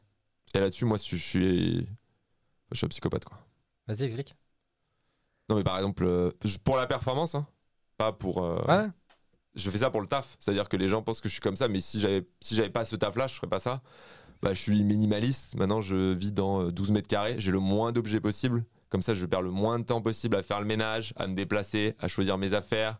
à- Enfin, tu gagnes tellement de temps quand t'as pas d'objets. Mes loisirs, euh, bah, c'est que des trucs. euh, Enfin, tu vois, c'est la marche à pied, quoi. Parce que je peux faire mes rendez-vous. Donc, je marche 3000 km par an. J'ai arrêté l'alcool, alors que c'est une très bonne drogue, l'alcool. hein. Parce que je suis moins performant au taf. J'ai complètement arrêté l'alcool. J'ai décidé qu'a priori, euh, sauf renversement, sur les trois prochaines années, j'aurai pas d'enfant parce que c'est un défocus pour le taf. Je mange tous les midis exactement la même chose. Et je mange pas tous les soirs exactement tous les matins et tous les midis, je mange exactement la même chose. Pas le soir parce que comme je mange avec ma meuf, euh, j'ai j'ai un peu du mal à manger tous, les soirs la même chose. je. Qu'est-ce que j'ai d'autre complète- de complètement débile que je fais? Euh, C'est déjà pas mal. C'est déjà pas mal, ouais. Ah oui, j'ai pareil, ma liste de potes, j'ai une liste de potes. Et genre ces gens-là, euh, ils sont mes potes, tu vois, enfin mes amis, plutôt pas mes potes. Et après, euh, ils sont prio, tu vois. Ils sont en haut de ma liste parce que je sais que si j'ai pas avec ma famille, mes amis et, et ma copine, euh, c'est les gens les plus importants, mais c'est une liste, il y a 28 personnes dessus, quoi. Hmm. Et euh, littéralement. Et après, euh, les autres, C'est pas prio. bah les autres, c'est pas prio. T'es tout en bas de ma liste. Et après, il y a des gens, je suis content d'aller voir, je suis content de discuter, je suis content de prendre un call. Mais c'est pas prio. C'est pas du tout prio. C'est tout en bas, tout, tout, tout, tout, en bas. Et j'ai ces gens-là dont vraiment je. Ils m'appellent, je suis en Inde. Bon, je- c'est un exemple de merde, parce que je vais pas en Inde. Mais euh, je suis euh, à Paris, machin. Le mec, il me dit faut venir. J'annule tous mes rendez-vous. euh, je reviens en TGV, tu vois. Ouais. Mais du coup, ça me prend très peu de temps. Et pareil, pour faire un truc avec mes potes, j'organise rien de l'année. Et une fois par an, je fais un truc de trois jours où j'organise tout. Je leur offre le truc. C'est je me marie avec moi-même tous les ans, tu vois. C'est mon délire. C'est comme un mariage. Donc t'arrives, tu donnes ce que tu veux et tu kiffes. C'est-à-dire trois jours. Et je fais ça pour mes potes. C'est le cadeau que je fais à tous mes potes. Mais sinon, je fais pas de... Par exemple, je fais des cadeaux à personne jamais. Insupportable. Donc à Noël, je demande aux gens de pas me faire de cadeaux non plus. Pour éviter de m'encombrer avec des objets et tout. Donc du coup, ce qui fait que genre à Noël, bah j'ai pas de cadeau et j'en fais pas, tu vois, par exemple. Mais parce que ça me fait gagner un temps de malade. Mais par contre, mon cadeau, c'est trois jours par an où là, je donne toute la preuve à mes potes. Et Hmm. après, bien sûr, on se voit. Enfin, quand ils me proposent d'aller boire un coup, bah on boit un coup, mais moi, je bois pas d'alcool. Un truc. Sachant qu'on peut boire d'autres choses que de l'alcool. Ah mais c'est assez ouf. hein. J'ai découvert ça et d'ailleurs je me suis rendu compte que l'alcool, je jeûne aussi, je fais du jeûne intermittent. Je me suis rendu compte que ça me rendait plus performant. Euh, donc juste quand je travaille, pas les journées où je travaille pas parce que c'est chiant sinon. Mais euh, l'alcool, tu te rends compte qu'en fait, tu peux te mettre dans l'état d'esprit de je suis en train de boire et en fait je suis en train de passer un moment, je suis avec mes potes, c'est cool. Et tu peux, en fait, tu peux générer automatiquement cette dopamine que génère l'alcool. Bien sûr. Et moi, je me suis retrouvé à des soirées où j'avais l'impression d'être bourré parce que tu te mets dans cet état d'esprit. Mais d'ailleurs, euh, depuis que j'ai fait des états de modifiés de conscience où au début j'ai été aidé, tu vois, genre euh, des trucs genre chaman, etc., tu vois. Et maintenant, j'arrive à le faire tout seul. Et j'arrive à me mettre dans l'état d'esprit que j'ai envie d'avoir, tu vois. Qui correspond en fait à une drogue. Où les gens vont dire, bah si tu prends cette drogue, il va se faire ça. Bah moi, j'arrive à le faire euh, des effets un peu plus faibles quand même, mais quand même très forts, sans drogue, tu vois. Hmm. Et du coup, j'arrive à aller chercher euh, l'état d'esprit dans lequel je veux être avec tel type de personne pour vraiment kiffer, tu vois. T'as optimisé plein de trucs pour de la performance. Moi, la question que j'ai envie de te poser, c'est comment t'évalues euh, la performance? Pour, pour- Ah pour bah- toi, c'est quoi être performant? En gros, moi, j'ai comme euh, LinkedIn, tu sais, quand je faisais des posts LinkedIn, je faisais des refresh toutes les minutes, les 60 premières minutes pour voir comment se comportait l'algo. Et du coup, je savais comment se comportait. Moi, en gros, je me fais des checks sur moi toutes les 30 minutes la journée pour voir comment je me sens. Mais c'est hyper, euh, c'est de l'introspection. Ouais, c'est vraiment, je me pose, je me dis comment je suis là. Et euh, tu vois, par exemple, j'ai essayé de faire ça avec les petits, avec le jeûne. Et du coup, j'ai jeûné pendant une semaine, enfin, euh, tous les matins. Donc, je mangeais pas entre 20h et 13h, quoi. en gros. Et hum, j'ai vu comment je me sentais. Je me suis dit, maintenant, je vais réessayer de manger. Et là, j'ai mangé et j'ai senti que j'avais un pic de fatigue qui durait en moyenne 35 minutes. tu vois. J'ai fait, ok, ce pic-là, faut que j'enlève parce que le matin, euh, c'est pas possible. Donc, en fait, c'est bien de, de jeûner. Mais en gros, je suis toujours, tu vois, par exemple, tous les lundis matins, je me fais un check comment je me sens par rapport au week-end. Et en fonction des, je me suis rendu compte qu'en fonction des activités que j'avais le week-end, ça avait une, une vraie impact sur mon, sur mon lundi, tu vois. Ouais. Et donc, du coup, j'ai itéré sur quel type de week-end et maintenant, je sais quel type de week-end il me faut pour être en forme le lundi. Mais du coup, quand on parle de performance, on parle vraiment de ton énergie. mon énergie, personnel, euh, ma capacité aussi à, en gros, clear think, ma capacité à penser clairement, rapidement, mon niveau d'énergie et de motivation. C'est vraiment les deux trucs que je regarde. Est-ce que je suis capable d'avoir des pensées, euh, tu vois, de faire des maths par exemple Tu vois, est-ce que je serais capable de faire des maths, tac, tac, tac, de dépiler, euh, d'être vraiment focus? Et est-ce que j'ai vraiment un gros niveau d'énergie et de motivation que je peux transmettre à l'équipe ou à mes, à mes customers? Ok. Euh, Il y a un truc aussi intéressant, c'est du coup tu mentionnais que tu marches beaucoup. Bon, ça c'était déjà un truc que tu faisais chez Germinal. Ouais, c'est ça. C'est en gros, tu as cette routine de tous les jours. Oui, tout ça, je l'ai mis en place petit à petit. Tout ce que je vous, ai- tout ce que j'ai dit là, ça fait genre 5 ans que j'expérimente. J'ai expérimenté, mais tellement de trucs que j'ai arrêté. Genre, je. Mais là, par contre, la marche, ça c'est vraiment. un Ah, mais la marche, euh, c'est mon truc. Mais la marche, euh, le jeûne, enfin, c'est des trucs, euh, je reviendrai. Je pense que je reviendrai jamais en arrière, sauf si un jour je me rends compte que ça me fait plus du bien. Mais Je trouve que tu vois, ça c'est. En fait, j'appuie un peu sur ce truc parce que je trouve que c'est un truc un peu sous-côté. Tu vois, la, la, la- marche, mais c'est tellement. Mais quand tu dis aux gens, tu fais quoi comme ça Je marche. J'ai envie de te regarder, genre, gros, c'est Ouais. nul à chier. Et en fait, euh, en fait c'est ouf. Et je me souviens que chez Germinal, euh, globalement, ta routine c'était. Alors je crois que c'était à partir de 17h. Ouais, ça dépend si c'est l'hiver ou l'été, ouais. Voilà, mais en gros, L'été, c'est 17h, 17h, ouais. t'es en train de marcher. Et je fais mes meetings euh, en Et marchant. tu fais des meetings en marchant. Ouais. Et moi, je me souviens de meetings qu'on avait ensemble où vraiment, je t'entendais essouffler, t'étais en train de marcher, etc. Et, Ouais. et ça, c'est un truc que tu continues. Exactement. Je fais du dénivelé, ouais, pour ceux que ça intéresse. Parce que je suis pas essoufflé sur le plat. Mais. Parce que t'habites pas à Paris, faut aussi préciser. Oui, oui, le c'est à. Paris. bon, remarque, tu pourrais monter euh, à Montmartre. Mais euh, je monte, euh, je viens souvent à Paris parce que du coup, maintenant qu'on est en remote, enfin qu'on est plus en remote, je viens souvent parce que je me rends compte que c'est hyper important. Mais moi, par- en télétravail, je suis beaucoup plus efficace. Le problème que j'ai, c'est qu'en fait, je suis socialement, j'ai un petit peu des petits problèmes, tu vois. Ce qui fait que, en fait, je vais, je vais prendre l'attention des gens toute la journée, je vais leur donner plein d'énergie et en fait, euh, je vais empêcher tout le monde de bosser, quoi. Donc, une journée, c'est génial, je leur donne plein d'énergie, plein de motifs, plein de bons conseils et tout. Mais quand c'est le troisième jour, ils sont en mode mec, laisse-moi bosser, pitié, quoi. Et je peux pas m'en empêcher. Donc, en gros, je fais des, quand je viens à Paris, j'ai des meetings, des trucs bien précis. Et après, je rentre chez moi. Et là, je, je dépile comme un malade. Hmm. D'autres choses euh, à dire sur euh, qu'est-ce qui a changé globalement euh, depuis Germinal sur ta façon, de gérer l'entrepreneuriat, le management, etc. D'autres choses que tu vois qui- que, que tu as appris et que tu fais vraiment différemment?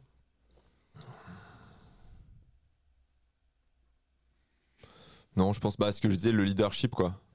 J'ai Ouais, Ça, c'est un gros point, j'ai l'impression. C'est un gros point. Vraiment, je. Et c'est que le début, hein, mais j'ai essayé de voir là où étaient mes super pouvoirs. Et en fait, moi, j'ai un profil très care, tu vois. En gros, si tu prends mon profil euh, un peu d'entrepreneur, tu sais, après, c'est exécution et, euh, et le fait d'être décisif, tu vois. J'ai fait mon profil euh, avec un- des mecs qui font, qui, font, qui font ça très bien. C'est développer une nouvelle méthode et tout. Et, euh, et en fait, jusqu'à maintenant, le care, c'était un peu mon ennemi, tu vois. Le fait de prendre soin des gens. Parce qu'en fait, et je le faisais, je me disais, ah non, mais je prends soin des gens. Mais en fait, tu sais, je prenais soin des gens pour qu'ils soient performants. Mais du coup, c'était ce que je dis, c'est pas la bonne façon de faire. Il faut mettre de la densité, il faut être, euh, faut être très très attentif à ça. Et ensuite, tu peux prendre soin des gens. Mais, et puis, je prenais soin des gens de façon disproportionnée. Tu vois, même, ça peut être gênant, tu vois. Bref, je savais pas le faire, je savais pas comment utiliser ce truc et je savais pas comment le mettre dans mon leadership. Donc du coup, j'ai essayé de l'effacer, de prendre de la distance avec les gens et d'être un peu dur, tu vois. Ce qui fait que les gens, j'étais hyper sympa avec eux, je leur disais que tout allait bien, puis un jour je me disais, allez, il faut que je sois dur avec eux, je les convoquais, je les défonçais, quoi. Si tu veux perdre quelqu'un, c'est la meilleure façon. D'autant plus que tu, tu répètes tout le temps que les, les- euh, on est tous les meilleurs, mais en fait, tu sais qu'il y a des gens qui sont pas bons, mais t'oses pas leur dire, enfin, une catastrophe. Hmm. Parce que j'avais de l'empathie, j'osais pas dire aux gens qui étaient pas bons qu'il fallait partir. Je me disais, faut qu'ils progressent, donc j'essayais de les faire progresser, mais en fait, ils étaient pas dans une boîte qui leur plaisait, donc en fait, ils progressaient pas, mais je les gardais quand même. Je disais aux top performers qu'ils allaient bientôt progresser, mais ils voyaient qu'il y avait rien qui changeait. Enfin, catastrophe. Et du coup, j'ai essayé d'en faire ma force. Et maintenant, j'ai essayé de me dire, ok, en fait, c'est vrai que j'essaie d'être loin des gens parce que je peux pas le faire. Mais du coup, quand je suis près des gens, je dois être vraiment près et je dois vraiment prendre soin d'eux. Je prends pas soin d'eux pour faire un post LinkedIn, je prends soin d'eux parce que vraiment, je suis connecté à eux et qu'il y a que eux qui comptent pendant ce, pendant ce meeting, tu vois. Et, et ça, maintenant, sur ma posture, je sens que maintenant, c'est devenu une force, alors qu'avant, c'était une faiblesse que j'essayais d'effacer, tu vois. Hmm. Et essayé de pas être moi. Enfin, Hmm. J'ai été moi, c'était une catastrophe, du coup, j'ai essayé de pas être moi, ça marchait un peu mieux, quand même, parce que c'était moins catastrophique. Et là, j'ai enfin trouvé une façon d'exprimer mon leadership qui me ressemble. Hmm. Et pas euh, comme fait Steve Jobs, tu vois, dans la tête, tu dis, ah, Steve Jobs, Elon Musk, c'est des mecs hyper distants qui te mettent des taquets, faut être comme ça. Mais en fait, c'est pas moi, quoi. Hmm. Du coup, c'était une catastrophe.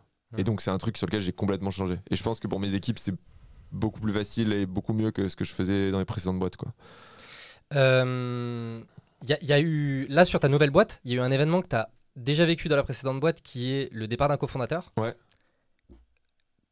Comment tu as géré les choses différemment? Bah là, on a communiqué tout de suite. Il y avait un malaise de son côté. Il y avait un malaise d'une autre. Et on a communiqué, on a mis les choses sur la table, on s'est dit. Et en fait, euh, il est parti euh, chez notre principal client. Et maintenant, on fait, des, deals avec lui, quoi. Alors qu'avant, qu'est-ce que j'aurais fait? J'aurais essayé de le rassurer, de lui dire que tout allait bien. Et le jour où il. Et j'aurais pas communiqué avec lui en passant mon temps à me dire ah là là, il fait pas le bon taf, machin, mais en le rassurant, en disant faut qu'il faut qu'il reste, faut qu'il reste, en ayant peur d'avoir une vraie discussion. Et le jour où il serait parti, je me serais mis en colère contre lui. Je me serais dit, ce mec-là, euh, c'est un moins que rien, il nous quitte, il trahit la famille et tout. Alors que non, là, je, lui ai donné mes doutes, il m'a donné ses doutes, on a essayé d'avancer pendant six semaines, on a surcommuniqué, on a vu que ça le faisait pas. J'ai dit, ok, c'est le business, c'est faire, il est parti. Maintenant, grâce à lui, on bosse énormément avec notre principal client, il nous aide de ouf. Et en fait, tout va bien, quoi. Et aussi, gros apprentissage, je pense que je suis fait pour monter des boîtes avec Paco, c'est la deuxième. On, on s'est jamais disputé en cinq ans. La seule fois, six. La seule fois où on s'est disputé, c'était euh, quand on est parti en vacances ensemble. Mon deuxième apprentissage, je partais pas en vacances. Exactement, gros apprentissage. Monter des business, mais Et en fait, je me rends compte qu'on a une vraie synergie tous les deux. Et qu'en fait, on essaie toujours de mettre un troisième. Et qu'en fait, ce troisième, quelque part, on l'exclut indirectement. Et je pense que c'était le même problème. Parce qu'on est, on est en face, quoi. Pour moi, on est, on est le même cerveau qui se. qui- on est deux phases d'un même cerveau. On est connecté en permanence, tu vois. Genre, on est fusionnel en termes de business. Pour le reste, pas du tout. Euh, mais. euh, et du coup. euh, en fait, les- les- le troisième a toujours du mal à se faire sa place. Et en fait, c'est Ouais. toujours un peu artificiel. Et. Et en fait, c'est comme forcer une relation et en fait. Ouais, exactement. Je pense que mon apprentissage, c'est que je, je suis fait pour être à deux avec Paco et qu'en fait, on crée un duo qui est tellement fort qu'en fait, avec un troisième, c'est compliqué. Mais là, en communiquant et en disant, on est une équipe de sport, on fait du business, si tu veux partir, c'est ok. C'est tellement mieux passé. Ça aurait tellement pu être un drama, ce truc.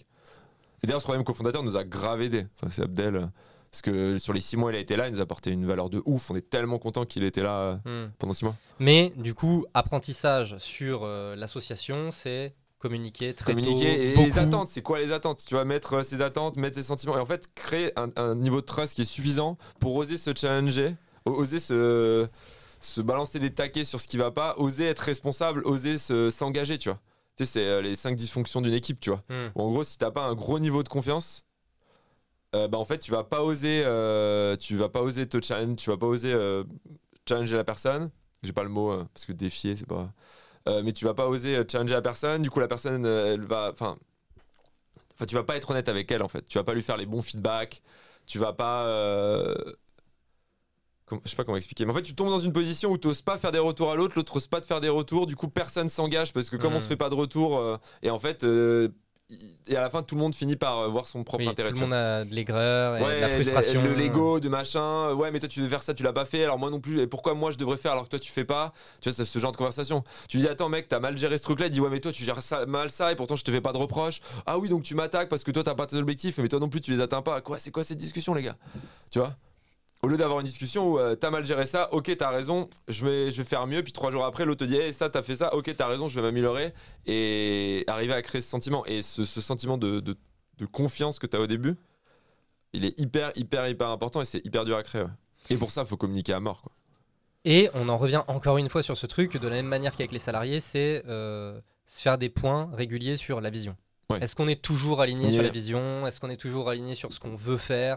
Ce qu'on veut pour nous à titre perso, ce qu'on veut pour la boîte et etc. arriver à, à- à faire sortir aux gens, et là c'est le truc sur mon cœur, j'essaie d'utiliser, c'est arriver à faire dire aux gens, leur faire comprendre, sans, sans a priori, mais pour les aider, tu vois, qu'est-ce qu'ils veulent. Et quand tu arrives à faire dire à quelqu'un ce qu'il veut dans la vie, des fois ça met longtemps à coucher. hein. Et faut pas trop parler. hein. Ouais. Faut laisser la personne, faut laisser des silences, faut laisser la personne le temps de s'exprimer, faut laisser le temps de chercher ses mots, ce que je faisais pas avant. Mec, dès qu'il avait une demi-seconde, je, je lui disais Ouais, ouais, je pense que tu devrais faire ça. Oui, puis Non. pas répondre à sa place. Ouais, pas répondre à sa place. Catastrophe. Euh, mais je faisais ça parce que je pensais que j'aidais la personne, mais tu l'aides pas du tout en fait. Tu, Ouais. Juste tu lui mets du, du bruit dans sa tête. Et ouais, et quand tu arrives à créer ça avec les membres de l'équipe et que tu arrives à leur faire comprendre ce qu'ils veulent, là après tu peux, tu peux leur donner ce qu'ils veulent. Et là c'est formidable. Mais ce qu'ils veulent vraiment. Pas ce qu'ils pensent vouloir ou ce que leur pote leur a dit qu'ils devraient demander. Et ça, ça. Ça, faut, faut, faut montrer un peu de vulnérabilité, faut prendre le temps, faut écouter, faut. C'est un truc qui se construit sur le long terme. Et ça, hum, ça j'avais pas compris comment le faire.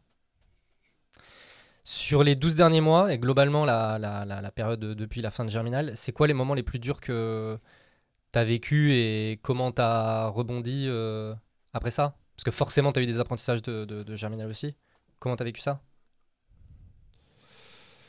Bah du coup c'est le c'est le décès de ma maman du coup euh, cet été que tu connaissais du coup. On en a parlé juste avant, je te l'ai.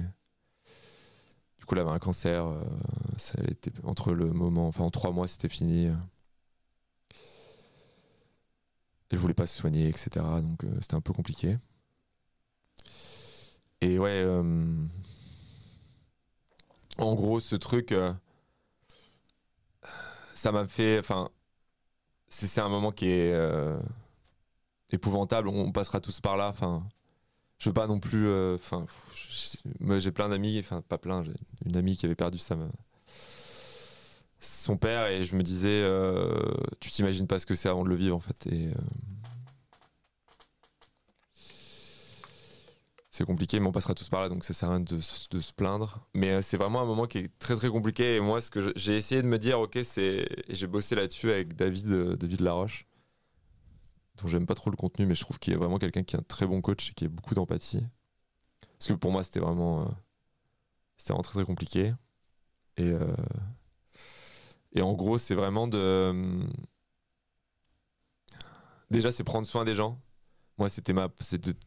Ma maman, c'était ma priorité. elle était tout en haut de ma liste. Avec mon grand-père qui nous a quittés en début d'année aussi, qui était vraiment mon modèle.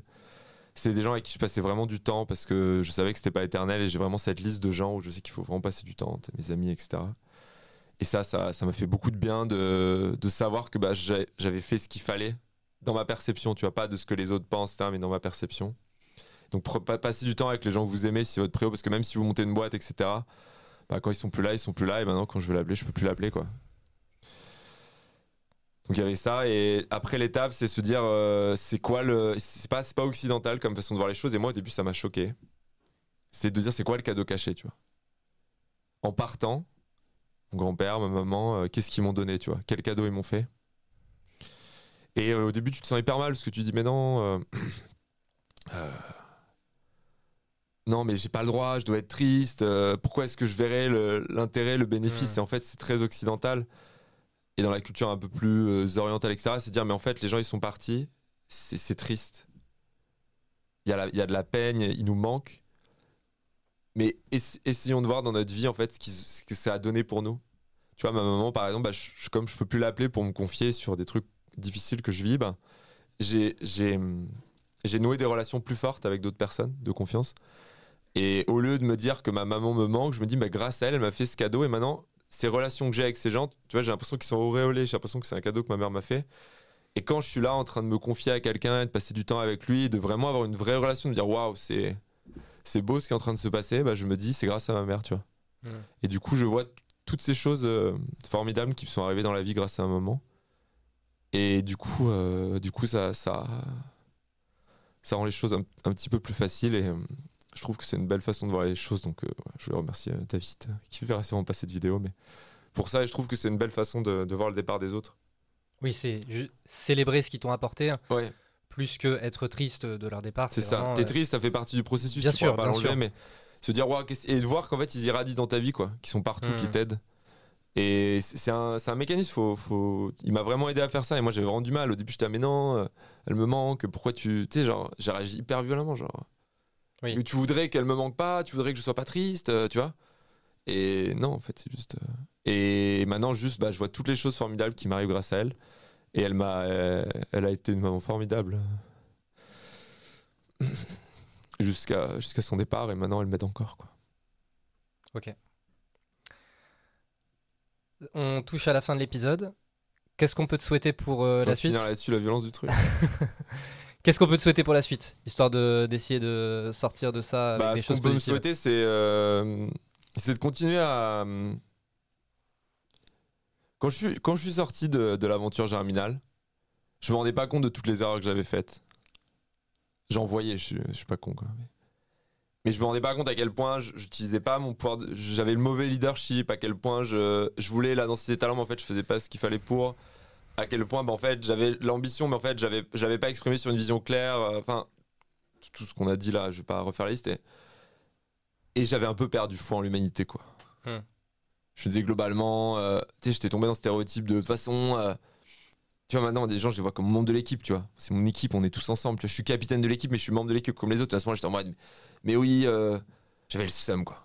Pas contre tout le monde, mais je disais, ah, mais les salariés, de toute façon, ils veulent juste euh, gagner plus d'argent. Tout ce qui les intéresse, c'est la paye, blablabli, blabla. J'étais devenu con, quoi. De toute façon, j'aurais monté un business tout seul, tu sais, genre. T'avais ta carte J'ai- MEDEF, quoi. J'ai- Voilà, j'avais ma carte au MEDEF. et j'avais vraiment perdu cette foi, tu vois. Et je l'ai retrouvée là. Je me dis, mais en fait, c'est juste que je faisais pas les choses correctement. En fait, tu peux faire des trucs de ouf. Tu peux vivre des aventures humaines de ouf, quoi. Tu peux kiffer, tu vois. Avec des gens qui sont à la, qui sont avec, quand, avec, qui sont à la bonne place avec toi. Parce qu'il y a des gens qui sont très bons, mais qui sont pas à la bonne place. Qui sont à la bonne place avec toi. Tu peux dire, ouais, tu peux monter une vraie équipe sur qui tu peux avoir confiance. Et Sauf que on nous présente ça dans les livres, dans les machins, comme si c'était facile, tu vois. En mode oui, donner confiance aux gens. Je me suis rendu compte que c'était tellement, mais tellement, mais tellement dur de faire ça et que la plupart des gens qui disent ça sont comme moi, se racontent des histoires. Et je me suis rendu compte que oui, ça existait vraiment d'avoir ce niveau d'équipe. Et, et du coup, euh, et du coup, ce qu'on peut me souhaiter, enfin, c'est que je continue à kiffer comme ça et à faire que bah, tous les trucs euh, que j'espérais quand j'ai commencé à créer une boîte, le rêve que je m'étais fait de mon entreprise, tu vois, de bosser avec des gens qui sont trop forts, qui sont hyper impliqués, qui te, qui, te poussent euh, à avoir une mission euh, genre pour le monde, tu vois, qui va changer la trajectoire du monde peut-être de 0,2%, mais pour, pour le, tu vois, pour le mieux. Tous ces trucs que je voulais faire en, en, montant ma boîte et que j'avais fini par me dire en fait c'est pas possible et en fait je vais monter une boîte, je vais juste penser à mon cul, j'essaie de gagner le maximum de thunes, tu vois. J'en étais arrivé là vraiment.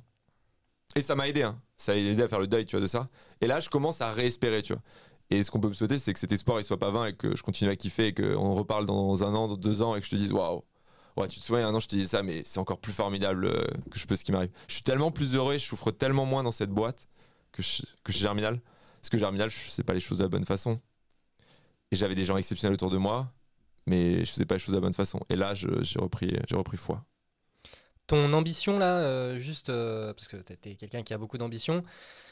Ton, si tu devais décrire là ton ambition euh, sur le moment, enfin en ce moment, c'est quoi l'ambition ultime pour toi? Parce on, a parlé un peu de l'ambition ultime de, de- à une époque, de avoir ma petite boîte avec trois salariés. Là, c'est devenir la... En fait, c'est devenir. Qu'en fait, le financement de l'intérêt général, en fait, c'est complètement révolutionner le, changement, le financement de l'intérêt général. C'est de dire que demain, pour financer la transition écologique, pour financer les infrastructures techniques, mais aussi les infrastructures, euh, les autres types d'infrastructures, tu vois, où aujourd'hui, il n'y a pas de modèle éco, bah, en fait, qu'on arrive à mettre en place cette taxe sur les transactions financières. C'est ce que font mes clients, en fait. Ils ont une taxe sur la plupart, les fondations, c'est ils ont des taxes sur les transactions qui se passent sur leur protocole, etc. Quand on met en place cette énorme taxe, et qu'ensuite on soit capable de re- redistribuer de façon décentralisée, complètement transparente, à des millions d'individus, pour que chacun, par équipe de 3, 4, 5, 6, 10, 20, ils fassent à leur échelle ce qu'il faut faire. Tu vois. Et ça, en fait, ce serait juste une autre façon de coordonner l'humanité. Et moi, mon rêve, c'est de, en fait, de, de- de- d'upgrade le software de l'humanité, de faire qu'enfin on arrive à, à se coordonner à une échelle mondiale avec des micro-actions euh, sur des sujets, euh, sur les sujets les plus importants du moment où en fait bah, le ROI comme il n'est pas évident, bah, aujourd'hui euh, il y a très peu de gens qui s'y attaquent quoi. Et je pense que si on arrive à financer la coordination de l'intérêt général au niveau mondial, en tant qu'humanité, on aura fait une, on aura fait un grand pas, tu vois. Et c'est c'est pour ça que j'ai envie de me battre pour les 10, 15, 20 prochaines années. C'est une belle ambition. Et c'est très ambitieux. Où est-ce qu'on te suit, Grégoire? Nulle part, grosso modo. Non, il y a un peu LinkedIn et euh, mon Twitter si vous le trouvez. Le Twitter, euh, ça risque de pas être simple de le trouver. hein. Non, ça c'est pas être ça, bonne chance. Au moins, vous me faites pas chier. Donc, euh, non, non. Et puis, je ferai, referai des interviews, je pense, tous les 9-12 mois. Pas avant. Bah, je- maintenant, je me fais un cycle où euh, tous les 12 mois, je fais 2-3 interviews avec des gens avec qui j'ai envie de bosser. Là, c'était avec Théo et toi. Et on se revoit dans, dans 9-12 mois. Et par contre, on peut suivre l'évolution d'Only sur euh, Twitter?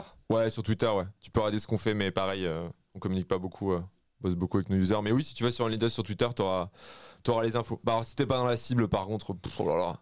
Oui, ça va être un enfer. Mais si t'es un développeur, un développeur, quel que soit, si t'es un développeur un petit peu expérimenté ou qui a la dalle et que tu fais du Web 2, du Web 3, whatever en termes de techno et que tu as envie de contribuer à, à faire de l'open source en étant payé correctement, euh, c'est pas incroyable mais c'est correct, euh, pour, pour des projets qui comptent vraiment pour le, pour le futur de la tech, bah tu vas kiffer.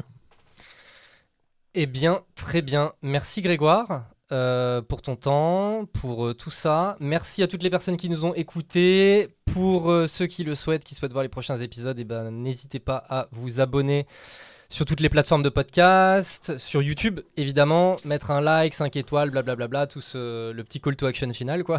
on l'oublie pas. Et puis, on se dit à très bientôt. Ciao. Ciao.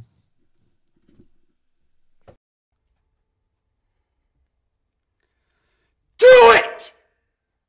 Just do it! Don't let your dreams be dreams. Yesterday, you said tomorrow. So just do it! Make your dreams come true! Just do it!